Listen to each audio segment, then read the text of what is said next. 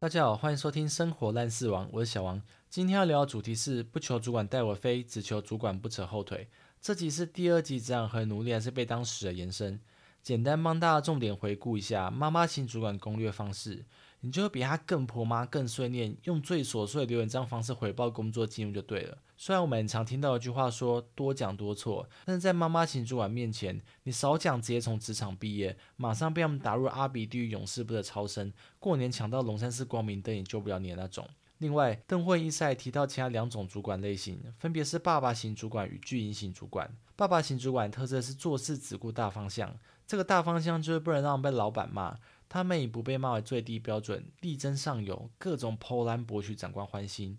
而且他们真的完全不想了解业务实际执行面怎么运作，反正老板交代什么，他们就交办下去。A 卡去完完成后再禀报上级，然后满心期待老板把他捧上天，觉得他好棒棒，公司不能没有他。总之，这类型主管逻辑就是交办事情，回报上级，享受称赞。这套 SOP 有点像是点泰丰做小红包的标准流程，照做就不会出错。那也不知道为什么，我在职场上最常遇到主管类型就是爸爸型主管。我还想说，会人的天性就是懒惰。大家上班就是不想做事，只想领钱。每个人工作才能都发在规划退休这一块，所以我认真觉得，愿意实际参与执行的主管，真的比保育类动物还稀奇。那既然我们知道爸爸型主管偏向好吃懒做，你就千万不要回报狗屁倒灶烂事，因为他们完全不想知道。你就秉持着不会跟单恋对象表白的原则和他们相处，只是今天表白内容就是那些没意义的例行公事，譬如说简报模板用什么颜色。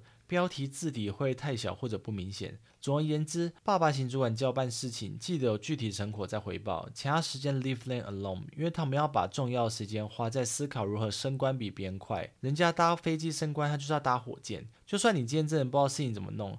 拜托你好，各种份让行使否决权，千万不要脑袋空空请示意见。我曾经遇过的小主管 A，他说他平常认真在看大家公文，每个人业务寥落指掌，但是在我们承办眼中，他就是工作努力错方向。而且他这个人的一个很大致命伤，就是他在回答长官问题的时候，不知道是太紧张是能力真的不足，他非常会讲错话，而且是会讲一个很离谱、很坑的答案，连新人都知道他讲错了那种回答。当时我们单位有位大主管 B，他就是非常典型的爸爸型。主管他开会回来很少在集合大厦宣达事情，就是简单在公务群组传赖交办，然后开始看影片做自己的私事。他很明显没有参与解决问题的过程。但是主管 A 没有注意到主管 B 袖手旁观个性，他超爱一张白纸，职场天线的态度，请示业务怎么推动比较好，还以为可以这样刷一波存在感。结果主管 A 过一阵子直接遭天罚，主管 B 开始认为他毫无能力。任何事情都要请示，一点担当都没有。从此，主管 A 就被列为职场黑五类。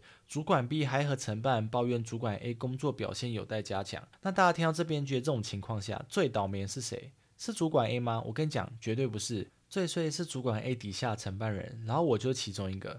因为主管 B 从此不信任 A 看过的任何文件。有时会直接找承办人讨论，还会探口风说是主管 A 叫我们这样弄，很常搞得我里外不是人。因为我不能出卖主管 A，同时又要小心自己不要背黑锅。最后一种主管类型是巨婴型主管，顾名思义就是跟婴儿一样，完全无自理能力，遇到事情只会哭闹，然后双手一摊丢给承办人处理，给不了任何意见，给的也是馊主意，不扯后腿你就要谢天谢地。遇到这种 big baby，我经验就是一个字：逃。像遇到进阶巨人一样死命的逃，因为这种主管迟早会被更高阶的长官处理掉。你长久和他混在一起，要么被他冲康致死，要么就是老板认为你跟他一样无能。这种类型的主管，老实说不常见，我只遇过一个。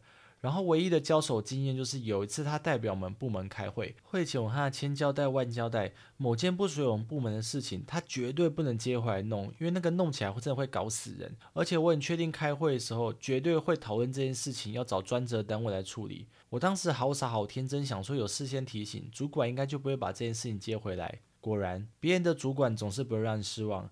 巨婴主管用我的肩膀，很慷慨地把所有事情揽下来，然后用一个十分超然。仪式独立的态度，搭配假装无奈语气跟我说：“没办法，上级要我们做。”我当时真的气到说不出话来，想说这个主管怎么可以那么不成才？他口中的我们从来都只有我，请他不要羞辱我们的这个词，因为这个词背后蕴含着伙伴关系。后来不到三个月，我就做出这辈子最不后悔的决定，换到其他单位。